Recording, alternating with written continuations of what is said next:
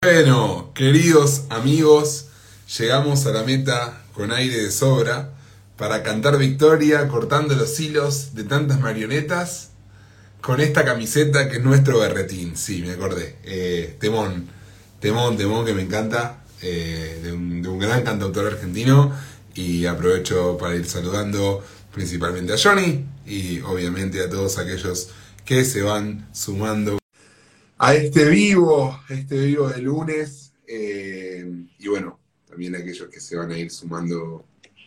¡Ay, vamos! Sí. Estamos conectados, señoras y señores. Decía, estaba saludando a los que se van sumando también a lo largo de estos días.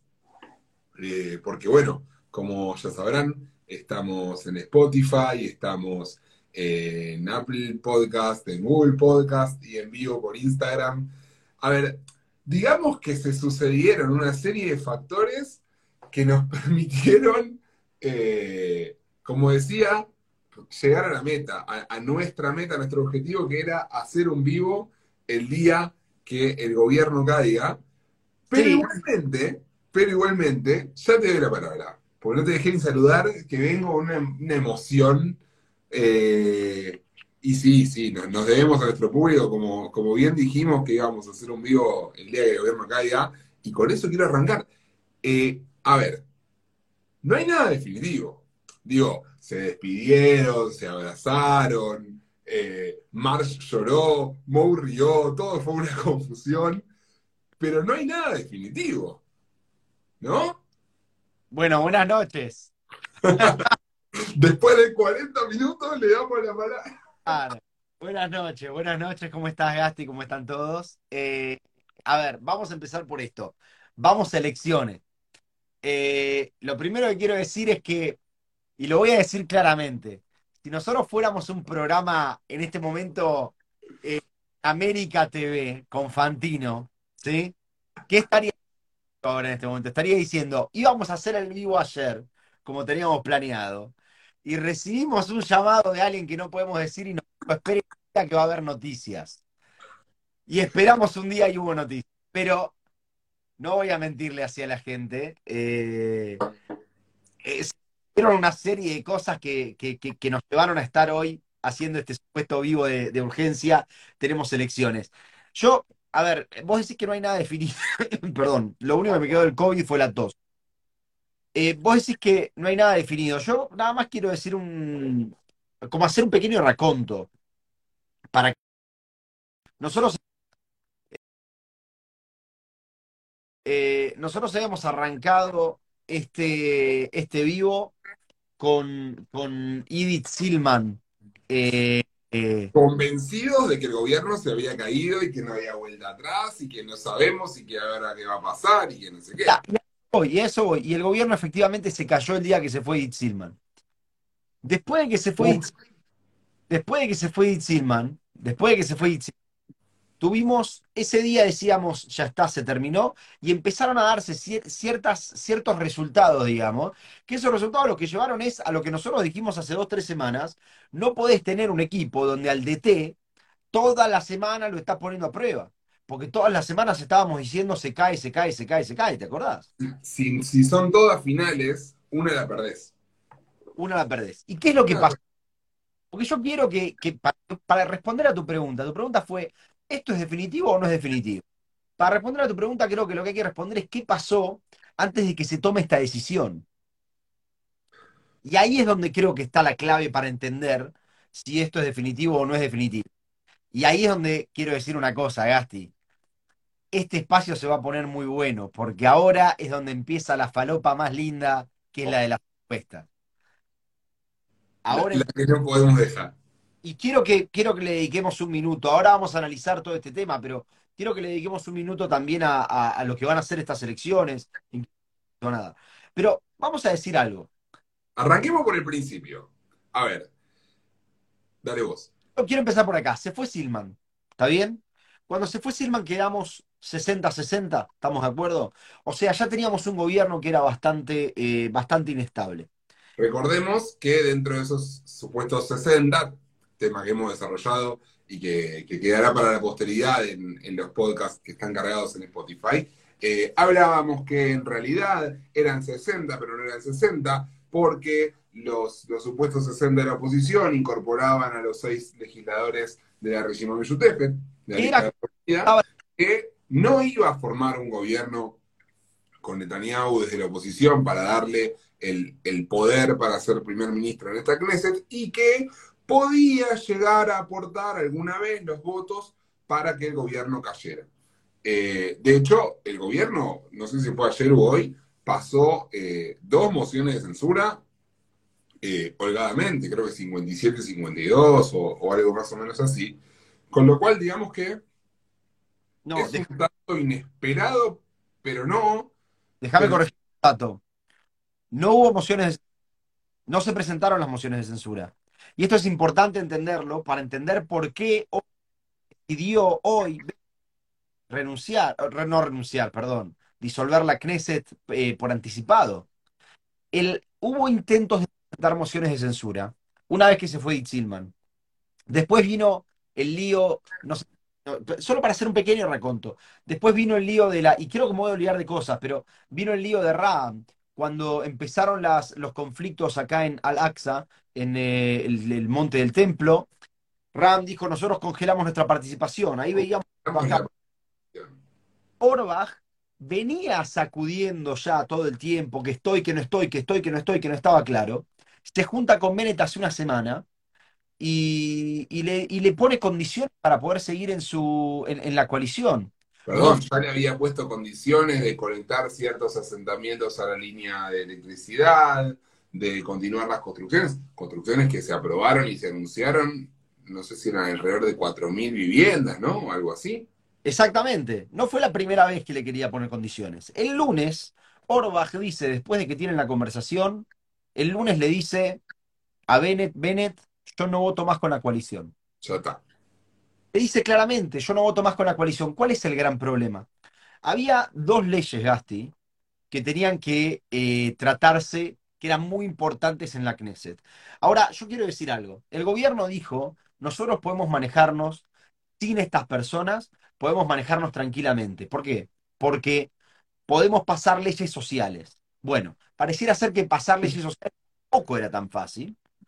Y en eso tenían que venirse dos votaciones. Una era, nosotros lo hablábamos muy largo ya, la, prórroga de reglamento que rige, eh, que, hace que rija la ley eh, israelí en, en eh, lo que es Judea y Samaria que vence el primero de julio, y la otra, que no es una ley menos importante, era la ley de emergencia, que vence el primero de agosto. La ley de emergencia, solo para que tengamos en cuenta, es una ley que viene desde 1948 eh, y es una ley que le da validez a muchos arreglos jurídicos que existen dentro del Estado de Israel.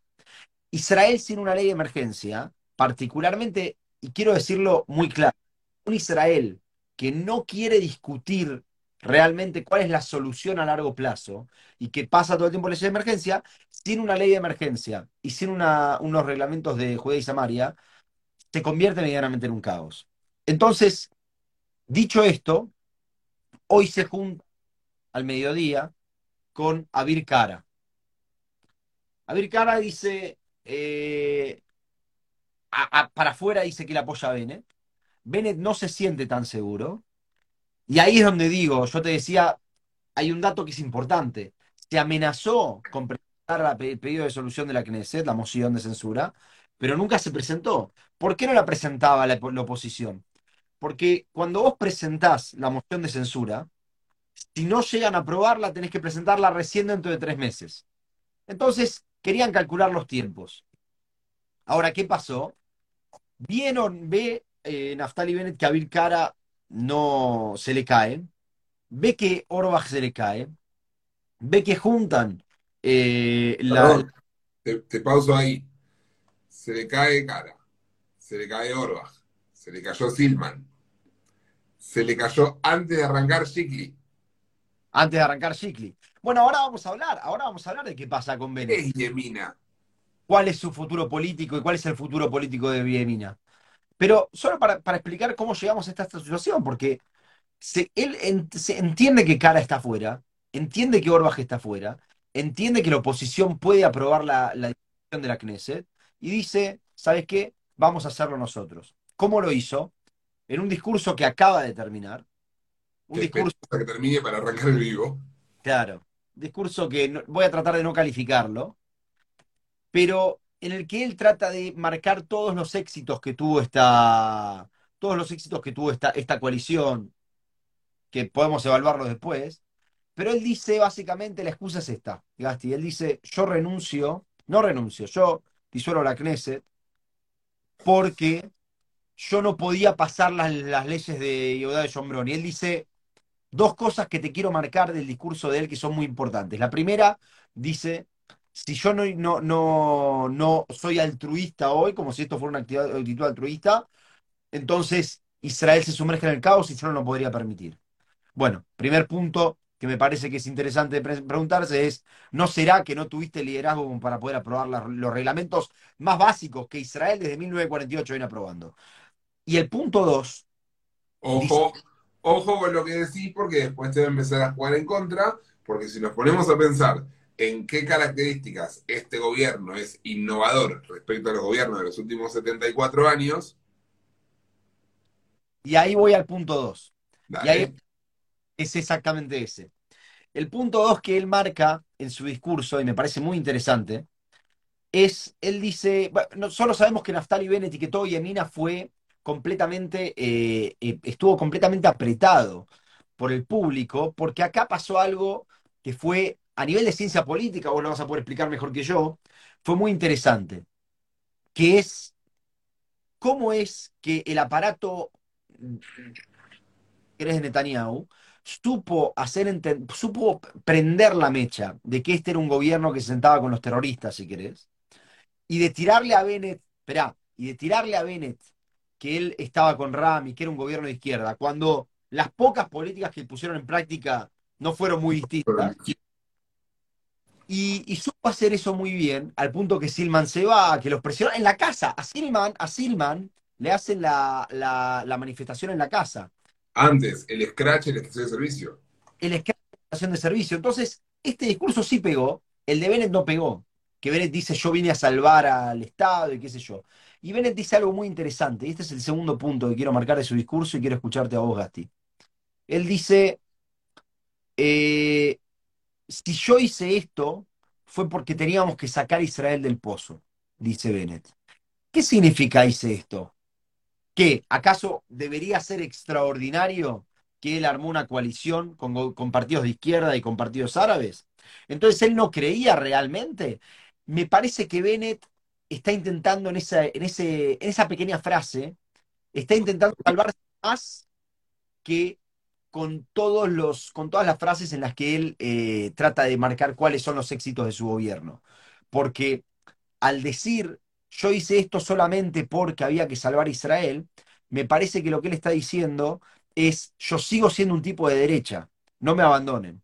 A pesar de que, a pesar de que, y ahora un ratito vamos a hablar de eso, las encuestas, Gasti, parecen dar que no pierde tanto poder, a diferencia de Hadasha. Si pensamos en que asumió con 7 y se le cayó uno en la primera semana, eh, qué sé yo, a ver, vamos a hacer un poco primero eh, análisis de, pasado y presente y después nos vamos a, las encuestas. A ver, yo creo que Bennett termina por, por tirar su propio gobierno, porque yo, comparto con Jaqued, la decisión es de Bennett, eh, por más que pueda haber habido alguna presión o alguna conversación. Bennett tira este gobierno por dos motivos. El primer motivo, que es el motivo por el cual busca que se caiga más que que lo tira, es el hecho de que tiene que renovar los reglamentos de la ley penal israelí de Samaria. Eso es algo sustancial para él, no solamente a, a nivel eh, político, sino también a nivel personal. No nos olvidemos que Bennett fue vocero del movimiento de, de los asentamientos de Juez Samaria. Él, Ministro. Él no puede traicionar, más allá de, traicionar a nivel político, si se quiere, o te juntaste con nuestros enemigos, o digo, poniéndome en el discurso del, movimiento de los asentamientos, eh, dejarlos totalmente desamparados es algo que él no puede hacer. Cuando hablamos de Bennett, o en general, cuando hablamos de los políticos israelíes, yo parto de la base que estamos hablando en una buena cantidad de casos de hombres de Estado. Eh, no se le puede cuestionar el, sionismo o el patriotismo a un tipo como Matan Kahana, que, se subía a un avión y exponía su vida para defender al Estado de Israel.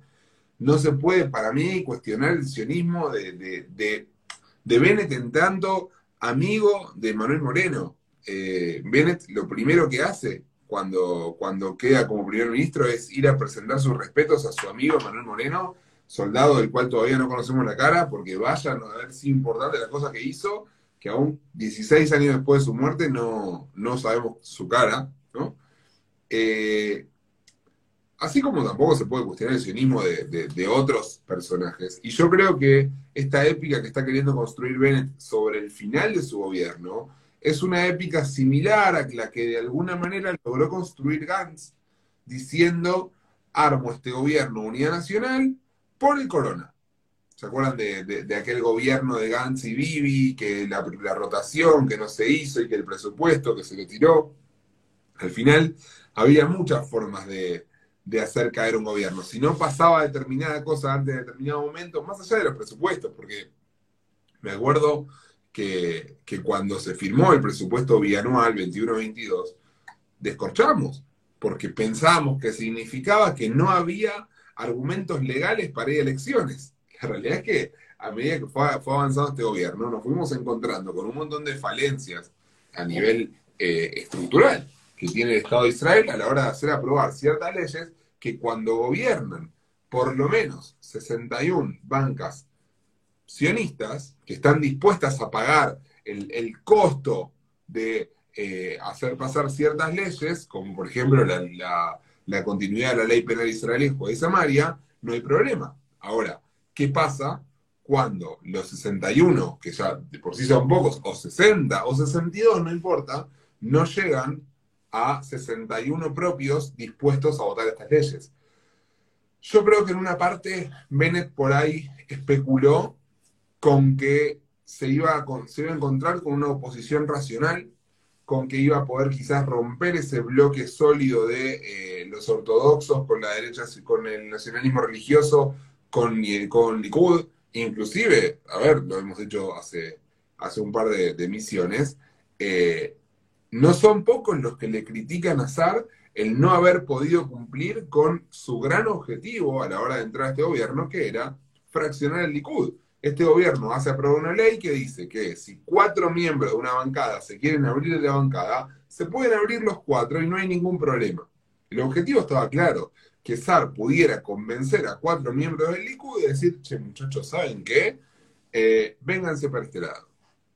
O por lo menos armen una red de contención. Nos votan a leyes sionistas, no votan a favor de Bill cuando quiere tirar el preso, cuando quiere tirar el gobierno, y bueno, vemos cómo lo manejamos. La realidad es que si SAR hubiera podido hacer eso, muchos de los debates que se fueron teniendo hasta acá no hubieran tenido lugar. Y en eso hay que reconocer indiscutiblemente la gran capacidad política y la gran muñeca política que tiene Netanyahu, no solamente a la hora de conformar las listas, sino también de mantener contentos a los cuantos, 30 miembros que tiene hoy el Likud, porque 4 de 30 es poco, la verdad que es poco, y, ni 4. A ver, hay, hay dos cosas eh, hay, dos cosas que, te quiero decir sobre lo que vos comentás ahora. Primero, me parece que vos hablás de, que se esperaba que podía tener una, una oposición eh, más racional. Eh, el único que podía esperar eso era Bennett, y si lo esperaba era porque no tiene idea de política. El que estaba del otro lado era un animal político como lo es, una persona que sabe mucho de política como Netanyahu. Y de nuevo estoy diciendo, y esto me parece muy importante, en en, este combate de relatos que existía entre el relato de Likud de se sentaron con los terroristas, se fueron a la izquierda, es un gobierno de izquierda, y, el relato de Bennett de el, el gobierno primero del cambio y después la salvación nacional. Fíjate a dónde nos fuimos, como si fuera que estamos en el medio de la guerra de Yom Kippur. Pero el gobierno del cambio ganó el relato de Netanyahu. Eso demuestra que no es solamente que supo cómo mantener contentos a los 30 que está, es que supo mantener su relato y desarrollarlo y, que ese relato fue aceptado por las personas que, por, por- por el público israelí. Todavía Netanyahu no solo mantiene, sino que crece en todas las encuestas. Entonces, cuando nosotros decimos esperamos que tenía una, que podía tener una oposición racional, no estamos hablando de un gobierno presidencialista en el cual, mal o bien, existe cierta estabilidad durante cuatro o cinco años, seis años, depende del país. Estamos hablando de un gobierno, de, de un sistema parlamentarista en el cual claramente Netanyahu iba a tener que hacer su juego. Yo creo que si, si Yemina y, y Tikvaja de allá, pero particularmente Yemina, no era capaz, no fue capaz de pasar estas leyes tan básicas, no es porque Netanyahu se las rebotó, porque eso era esperable, es porque no tuvieron el liderazgo suficiente como para poder atraer a, a- a los votantes, como para poder atraer, como para poder conformar un bloque. Y ese fue el gran problema. Hay algo muy paradójico, Gasti, que estaba pensando antes, que es que hasta el 25 de octubre, que es la fecha de las elecciones, vamos a estar en una época de estabilidad nunca vista. Porque por lo menos ya sabemos que tenemos un gobierno hasta el 25 no de se va a octubre. caer. No hay Eh, necesidad de semana diciendo no. yo voy a ir a, a una pregunta que tengo para hacerte, para que me expliques a mí, le expliques a la gente, pero antes quiero hacer un, un comentario también un poco respecto a, a todo esto. Yo, eh, yo- una, una cosita chiquita. sí, Solo porque vos lo comentaste y yo lo busqué. Eh, vos comentabas el tema de que él no puede traicionar a la gente de los, de los territorios, entonces empecé a buscar en los resultados de las elecciones pasadas. Dije, vamos a ver. Y, es cierto lo que decís. En las últimas elecciones, es muy interesante, todo lo que es Judea y Samaria, vemos que Yemina ganó este, con, con casi un empate en la mayoría. Estoy buscando los, lugares más, las jurisdicciones más grandes, eh, Kfar Etzion, Efrat, las jurisdicciones más grandes que hay en Judea y Samaria. Yemina eh, repite 44, 42% de los votos y, y, y Likud se intercambian entre el 20 y el 18. Entonces vemos que Yemina claramente arrasó, ¿no? En, esos territorios. Y entonces ahí es donde, donde te doy la razón y digo lo que vos decías. Bueno, él no podía, no podía traicionar a la gente. Yo de nuevo, creo que él, esa es la, la excusa. Lo que lo lleva a tener que abandonar el gobierno es que es un gobierno que no funciona y, y vamos a discutir ahora en qué contexto va a Israel las elecciones. Ahora sí te dejo. bien. Eh, interesantísimo lo que me aportás respecto a, la- a los números y las cantidades. Quisiera saber eh, si todos juntos, los partidos árabes y la izquierda, pasan el corte sumando todos los votos y calculo que no. Pero bueno, eh, yendo un poco más a lo que, a lo que quería plantear.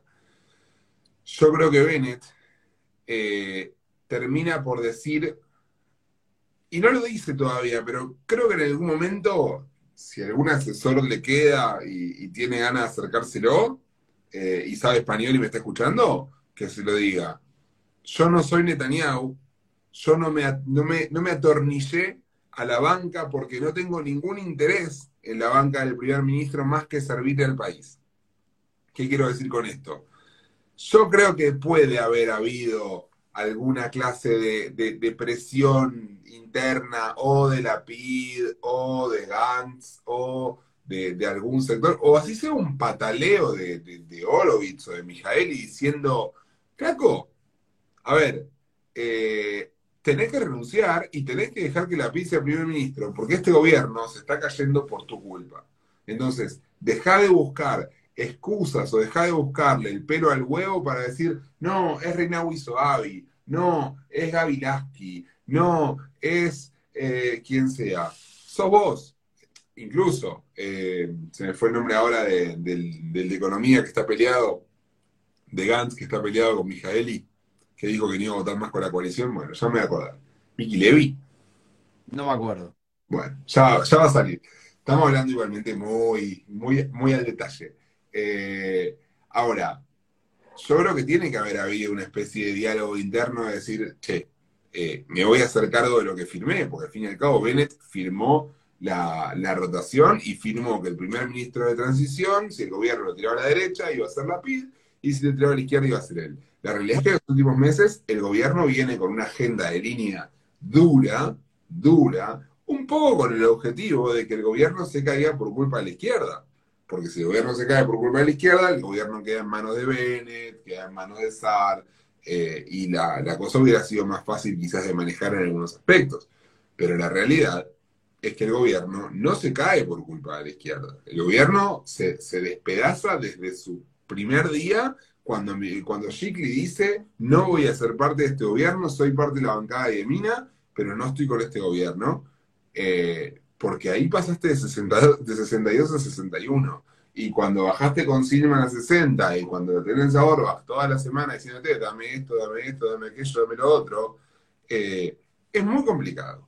Es muy complicado de, sostener para la izquierda y para la derecha también. Entonces, yo creo que quizás por ahí, por el lado de, bueno, yo no soy como Vivi, puede llegar a haber alguna clase de posibilidad de supervivencia política de Bennett, que yo la verdad es que miro las encuestas y no, no, no puedo terminar de entender quién es la persona que, aún después de ver lo que, lo que pasó con Bennett y aún viendo que Bennett no parecería dispuesto él, quizás otros miembros de su partido sí, pero él a ir a un gobierno eh, bajo el ala de Netanyahu quiero decirte dos cosas. Primero, las encuestas que tenemos no son, son del peor momento del gobierno, pero no del momento en el que se cayó. Hay que ver qué pasa acá en adelante, yo creo que eso va a cambiar. Por ahora se dice que Bennett... Sí. Por, ahora, se dice, yo te voy a decir por qué, me parece a mí. Por ahora se dice que Bennett, digo, las encuestas por ahora reflejarían que Bennett eh, conservaría el poder que tenía. Sin embargo, sin embargo, nosotros no sabemos si este, esta salida va a llevar a una ruptura completa de Yemina. Y te voy a decir por qué. Vos recién decías este, que, te parecía muy loco que había una agenda dura, ¿no? De que la izquierda iba a tirar el gobierno, la izquierda iba a tirar el gobierno, pero al final lo termina tirando la derecha. Acá pasó algo muy interesante. Ayer el Chaked una vez que se cayó el gobierno, hace un ratito, dijo algo que me parece que tenemos que analizar. Ella dice, esto fue una traición. ¿Por qué fue una traición? Porque dice, intentó eliminarme a mí políticamente. ¿Qué significa? ¿Por qué hay el echaque de tan importante en esto? Bueno, la, hipótesis que tiene ahí el echaque, yo no, no la comparto personalmente, pero bueno, es que justamente el hecho de que él no la haya ni siquiera llamado antes para decirle que esto iba a pasar. Estando en Marruecos. Estando, exactamente, es una traición. ¿Por qué? Porque la mandó a ella a Marruecos, a un viaje en el cual la idea era que ella sea una representante oficial en un país con el que estamos, es nuevo en las relaciones diplomáticas con Israel. Y de repente eh, nos encontramos con, con, esta historia, se encuentra con esta historia en el medio de un viaje oficial sin tener noticia más que un minuto antes de esto de que se iba, que se iba a anunciar. Ahora, más allá de que yo le crea o no a el Chaque de que esto fue intencional contra ella, cosa que me parece demasiado egocéntrico, lo que sí te voy a decir es que es muy interesante que la PIS se junta con Abir Cara, sale Abir Cara de esa reunión pensando que está todo bien, y, eh, perdón, la PIS dije, eh, eh, eh es una pregunta a la cual ahora quiero que, contestemos. Eh, respecto de si el panorama político puede tener repercusiones o consecuencias respecto a Hamas e Irán, ahora vamos a hablar. pero Bennett sale de hablar con Abir Kara, pareciera ser que está todo bien, y de repente se cae el gobierno. O sea, él no le dijo a la gente de su gobierno que él tenía tomada esta decisión que aparentemente dicen la habría tomado ya hace una semana. Entonces, la, y que básicamente estaba, a aprobar el, presupuesto. Eh, la ley de continuidad de, los, de los reglamentos penales para los israelíes fue de Samaria y sabiendo que no hay otra forma de hacer aprobar esa ley que no sea tirando el gobierno y logrando la, extensión. Mira, vos le estás dando mucho, mucho crédito a eso y yo creo que es verdad. Eh, nosotros sabemos que en una reunión que, hubo de Yemina la semana pasada, le dijo Naftali Bennett a toda su, a toda su facción, él le dijo, muchachos, si no pasamos esta ley la semana que viene, la coalición se cae. Pero yo te voy a decir otra cosa.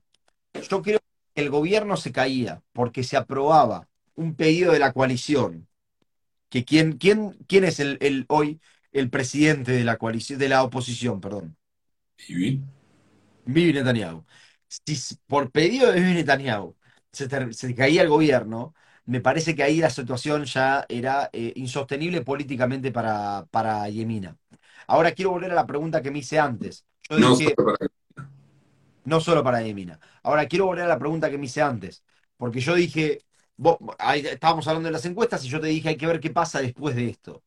Si realmente Naftali Bennett no le comentó a nadie, si realmente Abir Kara ya estaba fuera, Orbach ya estaba fuera, ahí el Chaque está, está enojada con él, ¿De qué Yemina estamos hablando? ¿Qué ¿Qué Porque hay de todo y estamos hablando de un partido que representa a un sector que no es el único partido que representa ese sector, pero es un sector en, amplio crecimiento, que es el sector del nacionalismo religioso o cierto sector de, digamos, representado físicamente por ahí Chaquet, eh, una mujer eh, laica de derecha, nacionalista, que no tiene problema en, asumir lo que ha hecho un, spot de campaña que tuve la, suerte de analizar para, una materia de la facultad, hablando acerca de, lo que ella consideraba que era el fascismo y lo que consideraba que era la democracia, que lo recomiendo, búsquenlo porque es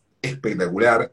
Hace, hace un juego respecto a su, su aspecto. Si alguien no la conoce, la puede googlear. Eh, es, una mujer con, muy buena presencia y se disfraza de alguna manera de modelo, de modelo de perfumes. Tenés la publicidad que estoy diciendo, ¿no? Los perfumes. Y ella juega a ser una modelo que está eh, como... Más fácil. Con el perfume al que habla acerca de todas las características que supuestamente tiene el, el fascismo en Israel, que vendría a ser controlar a la Corte Suprema, eh, que no puede haber ciertos reglamentos de un poder sobre otro, un montón de aspectos polémicos, eh, y ella termina tirándose y dice, fascismo, a mí me huele a democracia. Y es, muy interesante, es muy divertido todo el, todo el juego que hace, eh, pero bueno, estamos hablando de un sector grande, un sector grande y en crecimiento. un sector que además es un sector en crecimiento en el mundo, porque si, incluso lo llevamos un poco más allá, eh, en lo, no solamente en lo ideológico, porque yo quiero decir algo quizás un poco polémico. Yo no sé en lo ideológico cuánta brecha hay realmente entre Bennett, Jaquel, Smotrich y Benguir. No sé si hay tanta brecha. Pasa que yo creo que Benguir encontró la posibilidad de decir ciertas cosas que otros no se animan a decir. Y eso en cierto público, no solamente en Israel, en el mundo está pasando. Está creciendo el populismo nacionalista eh, y, pega. Pega. Es el discurso de lo políticamente incorrecto pega. No es solamente populismo, es es el radicalismo, pero es verdad. El mundo hoy se está yendo hacia una postura donde este, o estás conmigo o estás contra mí. Lo vemos, lo vimos en Latinoamérica, lo vemos en, todo el mundo. Este, no es que quiero que ese sea el tema ahora nuestro, pero digo, por eso es tan importante a veces alejarnos un poquito de ese realismo que nos lleva a, pegarnos en, que lo que lo vengo diciendo en, varios de, estos episodios nuestros, alejarnos un poco de este realismo que nos lleva a pegarnos con, con, ciertas personas que moralmente no podemos tener nada que ver. Y yo lo voy a decir de esta forma. Yo estuve el otro día cenando en el centro de Jerusalén y había una persona que tenía un cartel, no una persona, varias personas, con carteles que decían Abbas, por Abbas el bueno, igual jamás. Y primero me parece una, una generalización este, completamente racista, Pero más allá de eso, me hace acordar a que recién, cuando le preguntaron a, Tamar Sandberg qué opinaba de esta situación de que se cayó, Tamar Sandberg, eh, figura de Meretz, qué opinaba de que, de que se cayó eh, el, gobierno, Tamar Sandberg dice, experimento, siento que en algún punto tenemos que empezar a, reconocer, y esto creo que lo dije, no sé si en privado o acá lo haya dicho acá, que en Israel lamentablemente existe cierto relato, si querés, que, que atrapa. Y ese cierto relato es un relato que termina este, diciendo a nosotros nos gustan los árabes mientras ellos quieran ser ciudadanos de Israel, ponerse el Maguen David y hablar en hebreo y, nos falta cuidar un poco más lo que es ese multiculturalismo. Y este gobierno, este gobierno que se armó con Ram, tenía un desafío muy importante en ese lado. Yo no, no, no creo que, lo haya podido, que lo haya podido pasar, que lo haya podido cumplir. Básicamente porque no llegó. O sea, era un gobierno que se, que se ponía a sí mismo la meta de por lo menos durar hasta la transición eh, y cuando a, vos, a vos te choca cuando, cuando se habla acerca del experimento.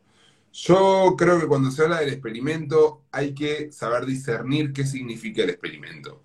Eh, y yo creo que es muy importante entender para la actualidad y para el futuro que a, mis ojos, a mí, Gastón, a título personal, me parece súper importante que haya representación del sector eh, árabe en el, en el gobierno israelí. Pero hay una realidad, hay ciertas cosas que no les podemos pedir que voten. Entonces, armemos un gobierno de 66 con 5 de RAM y 61 de partidos sionistas, que estén dispuestos, así sean incluso de izquierda, a tragarse el sapo, que significa hacer pasar ciertas leyes que, no son del, agrado de, su electorado e incluso de, su, de, quienes las tienen que votar. Eh, es real que, el experimento en ese aspecto fracasó porque es un gobierno que no es que tuvo dificultades para pasar esta ley, viene teniendo dificultades sistemáticas y los debates se vienen dando siempre en torno a leyes que muchas veces no deberían ser provisorias y tendríamos que solucionar el problema y un montón de if que hay mucho, o sea, está buenísimo todo el tema de los if. Discusiones, discusiones hasta en la ley de, becas para los soldados, que quiero recordar que la pata esta la acompañó. Entonces los sapos ellos sí se los tragaron, los que no se los tragan son los otros. Ahí es donde digo de qué experimento estamos hablando. Si el experimento es, para mí el único experimento que, ocurrió acá fueron los 70 años sin un gobierno árabe dentro de la coalición de, un gobierno de derecha, si querés. Eh, de un perdón, un partido árabe. Eh, y eso es lo que fracasó. Nosotros necesitamos un gobierno inclusivo, realmente queremos tener un, Estado que sea 100% inclusivo y resolver este problema que tenemos de una vez por todas. Ahora, relacionado con esto, y para responder la, pregunta que hacía Michelle, ella decía... A, eso mismo quería ir.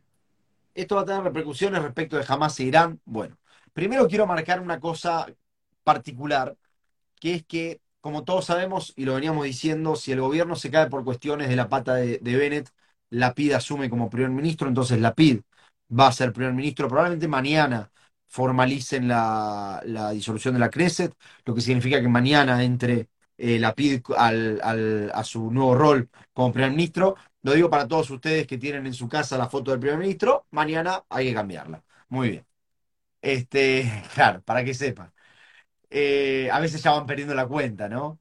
Yo veía mis primeras elecciones como ciudadano, y yo te iba a responder cuántas llevo yo, pero perdí, perdí la cuenta. No tengo idea. no tengo idea. Fue vuelta 1, vuelta 2, eh, votación y balotaje acá en Jerusalén. No tengo idea. Bien. Este, lo primero que tengo que quiero marcar es que la pido a ser el primer ministro y que Bennett va a revestir el, puesto de primer ministro suplente. Primer ministro suplente. Y, y y acá es donde se empiezan a, los off se empiezan a chocar entre sí. ¿Qué significa suplente? ¿Es lo mismo que alterno? Casti, acabas de hacer la mejor pregunta de la noche. Porque yo que soy abogado, me pregunté lo mismo, lo fui a buscar en la ley. ¿Qué significa primer ministro suplente? Nada, es un título. Bennett, Bennett, por haber sido, y quiero algo más, Bennett por haber sido parte de esta, de esta pata que se cayó. Esto es muy importante, Gasti, y quiero que todos lo escuchen muy bien. Bennett no puede tampoco ser ministro. Bennett no puede ser ministro. Yo pensé que enrocaban. En mi cabeza enrocaban. No, no, no, no. Bennett no puede ser ministro ni primer ministro. El primer ministro tiene que ser Lapid. Y Bennett puede revestir el título de primer ministro suplente. ¿Está bien? Pero eso es un título político. A los efectos legales no tiene ningún efecto. Y tampoco puede mandarlo a ser ministro de algo. Lapid, de hecho, estaban comentando recién, va a quedarse siendo el ministro de Relaciones Exteriores y primer ministro. Ahora, es muy interesante.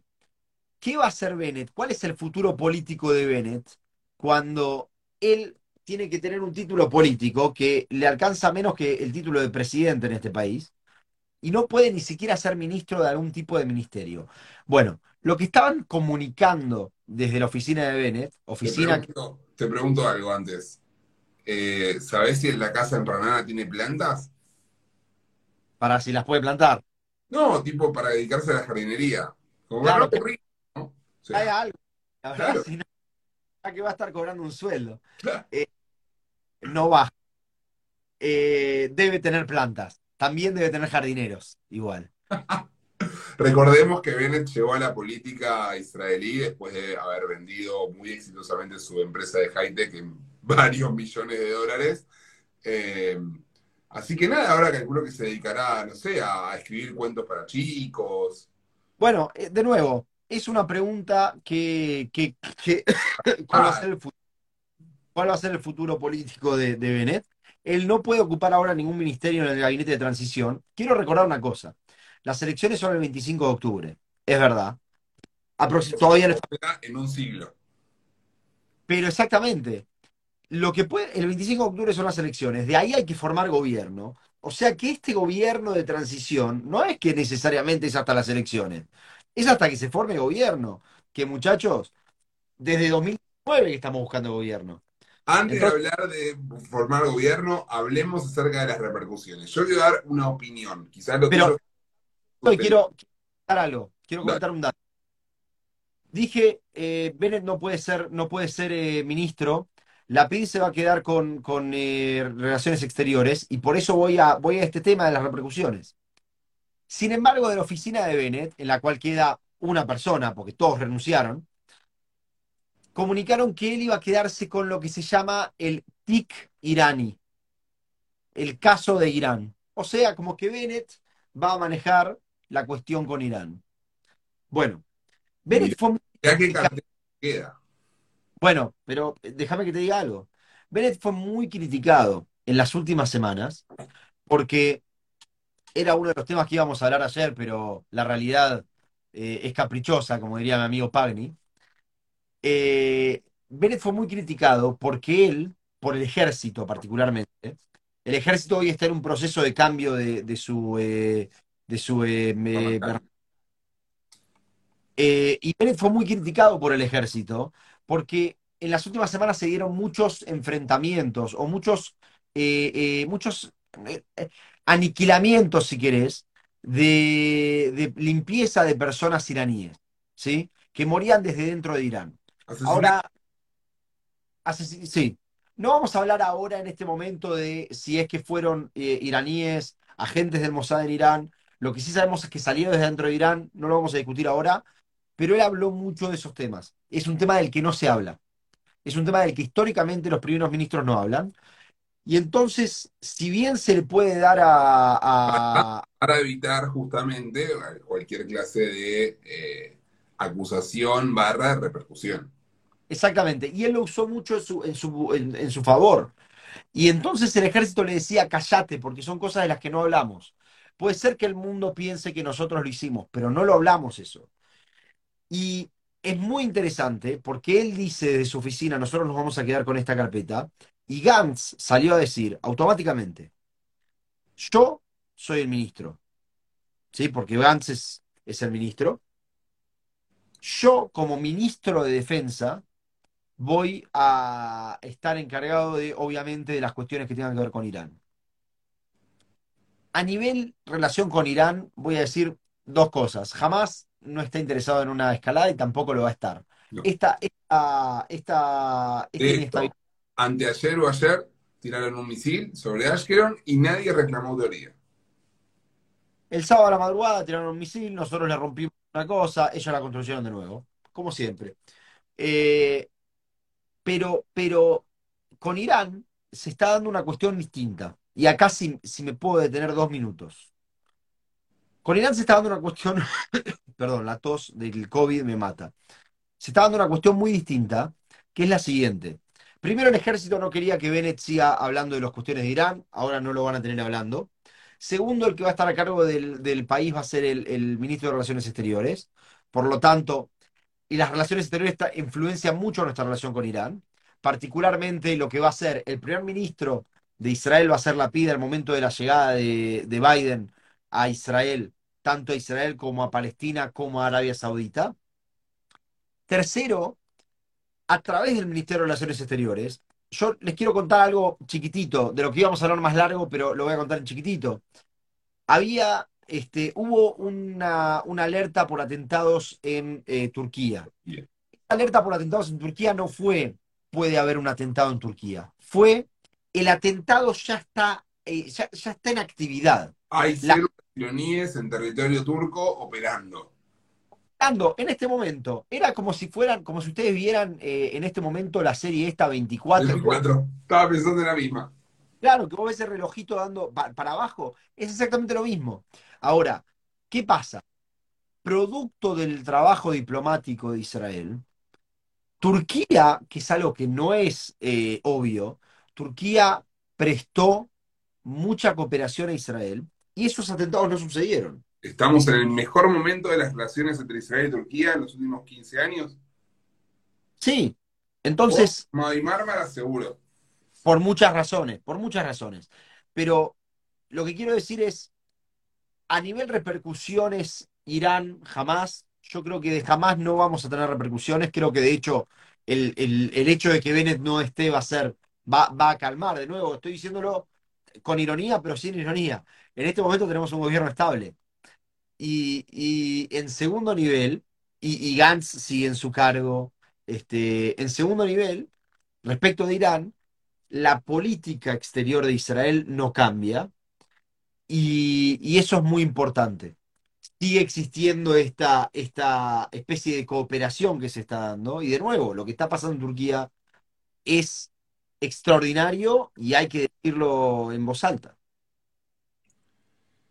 Y la verdad es que es increíble. La, la- recuperación de las relaciones entre Israel y Turquía tiene un montón de motivos, es súper complejo, podríamos dedicar un programa entero, pero sí vamos a decir rápidamente que mucho tiene que ver la situación de la extracción de gas por parte de Israel en el, en el Mediterráneo y cierto acercamiento a posiciones de Israel de países eh, históricamente alejados de Turquía, como Chipre, como Grecia, eh, que bueno, un poco Turquía lo que se dio cuenta era que se estaba quedando afuera de- del reparto de la torta y no le gustó ni un poco. Pero bueno, nada, va a ser, va un tema a desarrollar. la seguridad colectiva, porque acá existe, hay, hay, en el Medio Oriente existe una, una confrontación constante en el mundo árabe entre sunitas y chiitas. El Imperio Otomano es estrictamente sunita, Irán es estrictamente chiita, pero nosotros vemos acá que existe esta situación, que básicamente eh, Arabia Saudita, eh, todo lo que es el Golfo Persa, se está tratando de despertar en contra de lo que es eh, Irán, de armar seguridad colectiva. Y Turquía, Turquía es un país, si nosotros pensamos en los dos imperios más grandes que tuvo Medio Oriente, tenemos que pensar en el persa y en el turco, en el turco otomano. Sin embargo, y son, de hecho, son países muy parecidos, sin embargo, la economía iraní es una economía de, de- un tercio del nivel de Turquía. Ahora, Turquía quiere empezar a gozar de lo que es eh, eh, Occidente, lo mismo eh, Mohammed bin Salman de Arabia Saudita. Entonces, se están dando una situación donde Turquía necesita reencontrarse con, con los sunitas, con, con Arabia Saudita, etc. Con, Y esa, eso también, con esa Turquía, eh,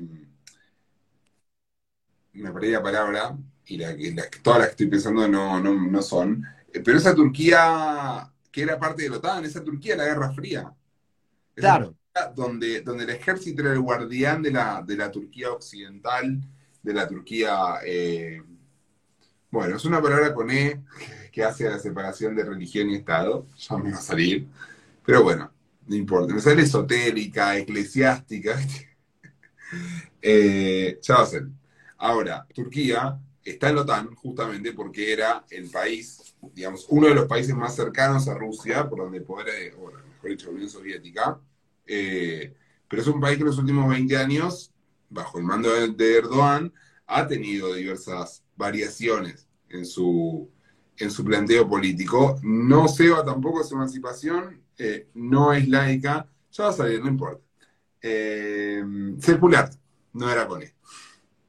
El, el guardián del secularismo turco era, solía ser el ejército y el, el gobierno autocrático de Erdogan echó por tierra un montón de cosas, con lo cual, digo, hoy estamos todos enamorados de Erdogan y fue Herzog, iba a ir Lapid, o sea, iba a ir Lapid, si no me equivoco, mañana, eh, cosa que no va a pasar, definitivamente no va a pasar, eh, pero bueno, digo, estamos todos eh, atrás de Erdogan, hoy Erdogan entiende que lo mejor para él es estar del lado sunita, sa saudí, o sea, trazar un eje sunita junto con los países del Golfo, con eh, los países eh, de, esta región también, de, del Levante, digamos, Jordania principalmente, eh, contra también la, influencia iraní en Siria y en el Líbano, que son un problema para Turquía, más que nada Irán, porque más que nada Siria, pero tiene ahí nomás. Jonito, ¿vamos a la encuesta?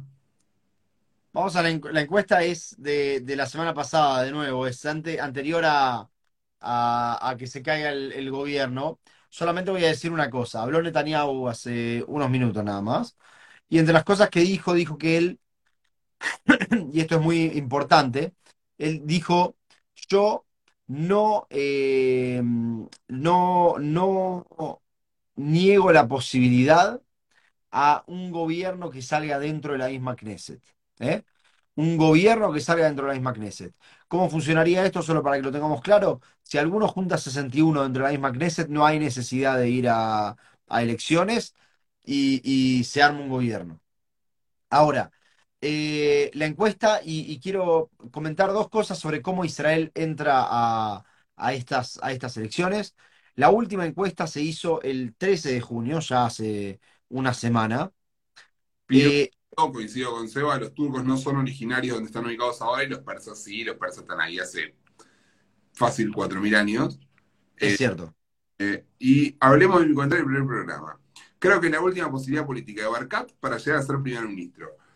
A mí me resultaría interesantísimo ver que Barkat se lanza a, a la política nacional de arriba y ver cuál sería su posición. Digo, cualquier primer ministro de derecha que no sea Netanyahu, no la va a tener fácil. Yo, yo no sé si Barkat va a poder enfrentar y derrotar, o a querer enfrentar siquiera a, a Netanyahu en internas. Va a ser complejo. El Likud va a internas en septiembre, como también va, va a internas a Bodá. Eh, no sabemos qué va a pasar con, con el resto de los partidos, muchos de los cuales son partidos eh, fundamentalmente personalistas. Eh, eh, y va a haber internas también en el Likud. Sí, eh, pero va sí, Yeshatid que, que juega la PID contra la PID a ver quién gana. De hecho, algo muy interesante, solo lo voy a comentar rápido. Hay algo muy interesante que es que en las últimas internas que hubo, estaban buscando a alguien que se ponga en contra de la PID. Y yo pensé seriamente en proponerme. Seriamente. ¿Por qué no? Si ya sabemos a perder, vamos a probar. Me lo está pidiendo la PID. Digo, es el primer ministro. En castellano. Eh, en el- ¿Eh? En castellano. Lapid tiene una historia de, de su, de su cadencia anterior como canciller. Estaba de visita a un mandatario eh, catalán, separatista, que, que lo saluda en inglés y Lapid le responde en castellano. Y el tipo le vuelve a hablar en inglés, porque dice, si no vamos a hablar en mi idioma, que es el catalán, o el tuyo, que es el, que es el hebreo, hablemos en el universal. Y Lapid le vuelve a hablar en castellano. Es una anécdota política que, a ver, no, no vamos a, definir a Lapid con una anécdota, pero faltó un poquito de asesoramiento ahí. Este, solo quería decir que, que en, las primarias de Likud, Nir Barkate era uno de los, de los posibles candidatos. Eh, pero, de nuevo, van a ser bien entrado el verano, hay, hay, hay que ver qué, qué es lo que Yuli pasa. Edelstein tiene muchas más intenciones y muchas más posibilidades de enfrentar realmente a Netanyahu que Barkat, que puede llegar a ser un candidato para limar a Edelstein. Opinión, 100% opinión. Ya lo ha hecho.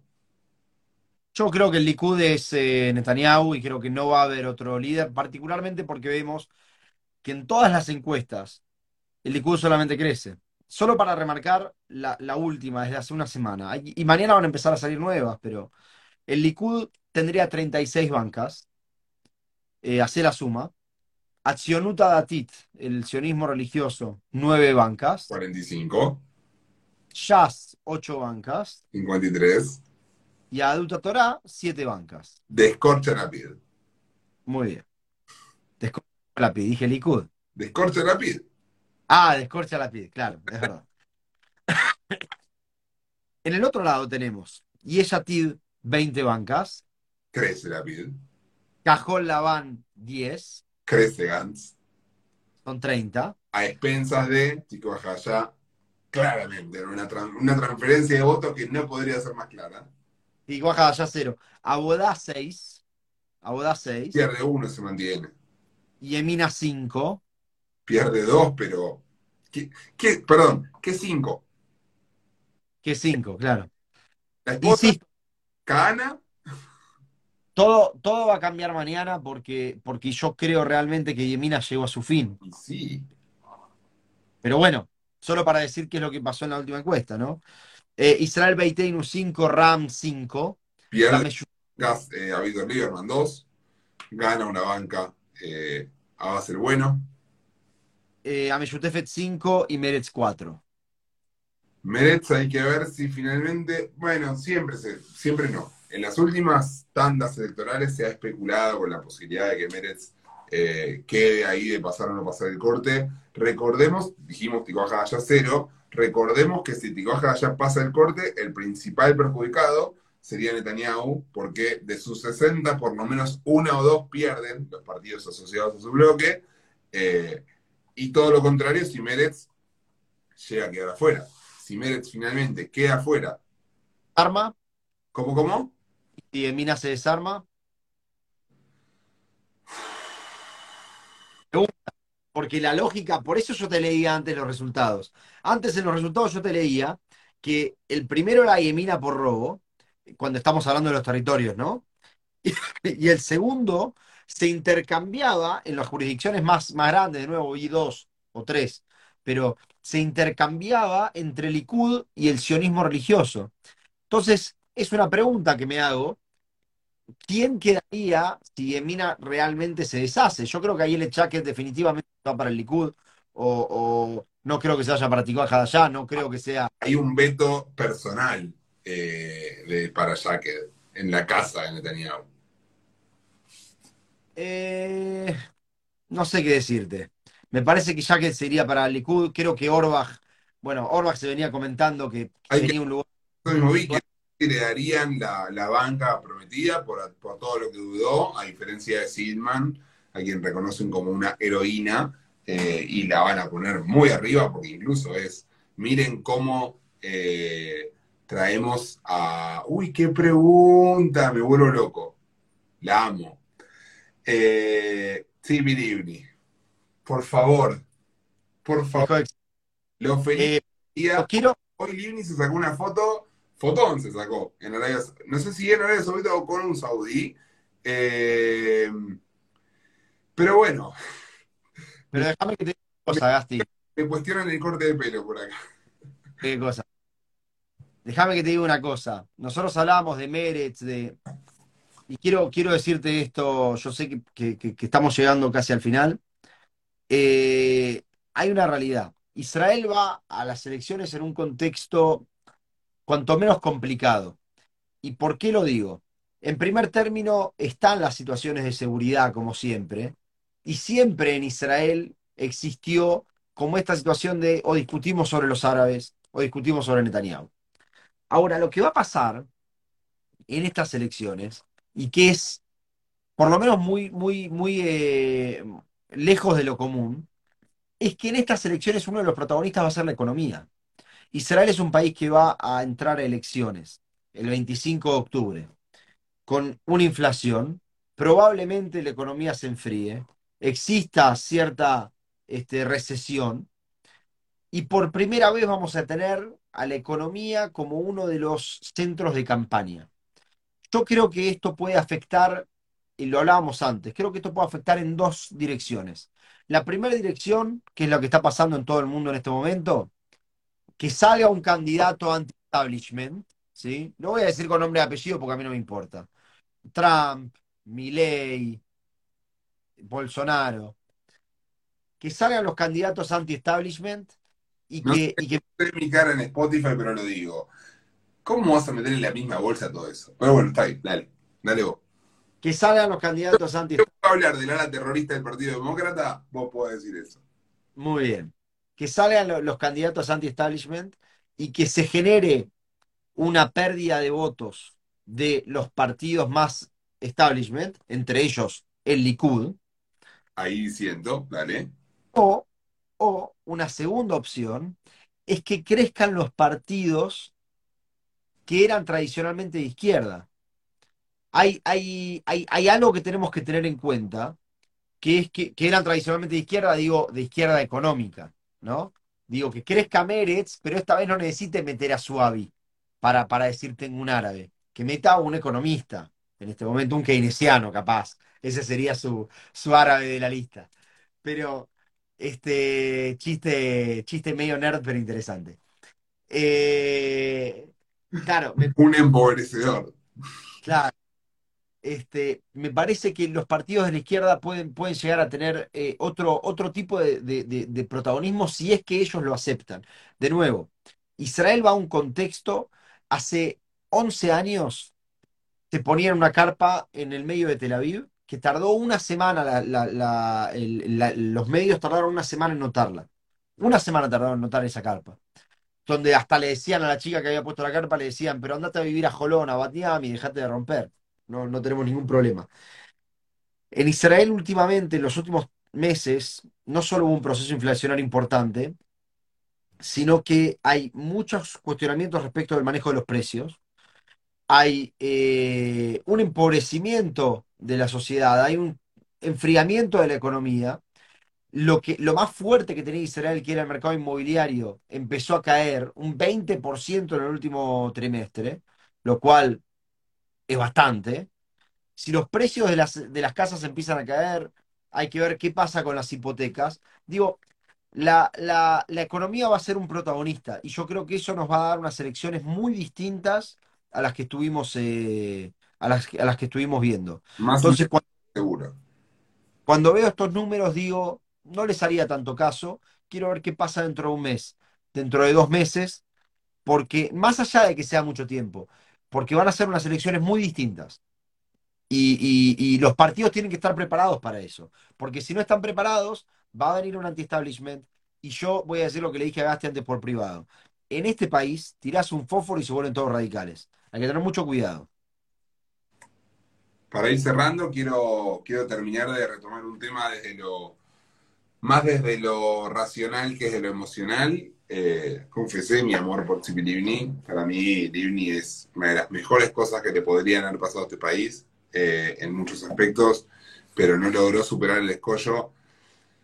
Yo creo que si Livni hoy se presenta, eh, va a pasar algo parecido a lo que fue en su momento el efecto Gantz ella quizás puede despertar eh, cierta atracción, menos de la que, de la que despertó Gantz en su momento, eh, pero todos los votos que ella va a recolectar son votos que vienen del campo del cambio. Entonces, al fin y al cabo, dividir la torta entre cinco que tienen 20, 10, no sé, las matemáticas no es lo mío, 12, eh, 4 y 4, da lo mismo que dividir la torta entre 6, que tienen 10 cada uno.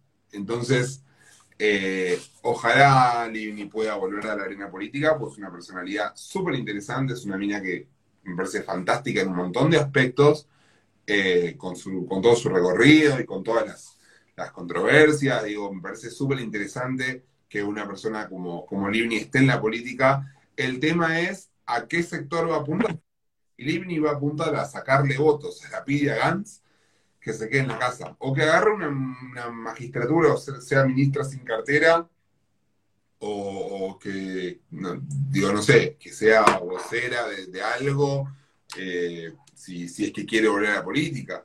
Pero, pero no sé si, si sirve hoy, si es, si es productivo, si es producente, o mejor dicho, si no puede llegar a ser contraproducente eh, para la formación de partidos más grandes y más fuertes. Porque al fin y al cabo, eh, esta cadencia se encontró con ocho primeros ministros y, lamentablemente a lo largo de todo este, este año y moneditas que, tuvo, nunca pudo mostrar la, estabilidad necesaria como para poder trazar ciertos planes de largo plazo que todo país necesita. Eh, Jonito, ¿tenés algo más para ir cerrando? Simplemente decir que hay que ver qué, qué, influencia va a tener o de qué forma se va a desarrollar en realidad la visita de Biden que va a darse el 14 de julio exactamente este, en un mes. Eh, nada más que remarcar una cosa. El Wall Street Journal el viernes pasado informó que Rusia atacó la coalición que lidera Estados Unidos en Siria, atacó una base militar. Eh, me parece que, estamos en un momento donde justamente, de nuevo, la estabilidad que le va a dar, irónicamente y no, esta, este, este hecho de que el gobierno ya cayó y de que el, ministro de Relaciones Exteriores va a ser primer ministro también, le va a, le va a dar esta, a, esta, a esta área, a esta zona, a esta región, va a ser que capaz se calmen un poquito todas estas aguas que se estaban levantando, no solo por Irán, sino también por Rusia en el Medio Oriente. Pero bueno, seguramente hablemos más de eso la semana que viene. Última cosita para cerrar, agradecerles a todos los que participaron en este vivo, fueron dejando sus comentarios. Voy a decir algo, antes de arrancar pensé que podía llegar a ser el vivo récord en términos de participación, pero sin duda fue el vivo récord en términos de permanencia. Eh, nunca bajamos de, 10, tuvimos momentos de, 18, 19 y, constante, palo para arriba. Ya me estoy despidiendo y seguimos siendo 13. Gracias a todos por acompañarnos en, estas, en, este vivo sorpresa de hoy y a lo largo de, todas estas últimas semanas. Y bueno, espero que la semana que viene nos volvamos a encontrar para, para poder compartir este, este, este ratito, ¿no? En donde tratamos de subir la vara. Sí. Vamos a aclarar una cosa todo esto va a estar justamente grabado y todos los episodios, todo lo que hablamos está grabado. Lo pueden encontrar en Spotify, en Apple Podcasts, en Google Podcasts o donde sea que los escuchen. Los buscan eh, con, el nombre de Johnny Jonathan Meta en Spotify y aparece rápido, ¿no? Aparece rápido también, política y actualidad israelí. Van a encontrar una foto de dos tipos que más o menos se parecen. Somos nosotros. Muchísimas gracias a todos por participar. Y bueno, Esperemos reencontrarnos pronto. Seguramente la semana que viene ya les estaremos avisando por, por los canales de siempre. Gracias a todos. Jonito, gracias a vos y espero verte. Chao, chao. Abrazo grande.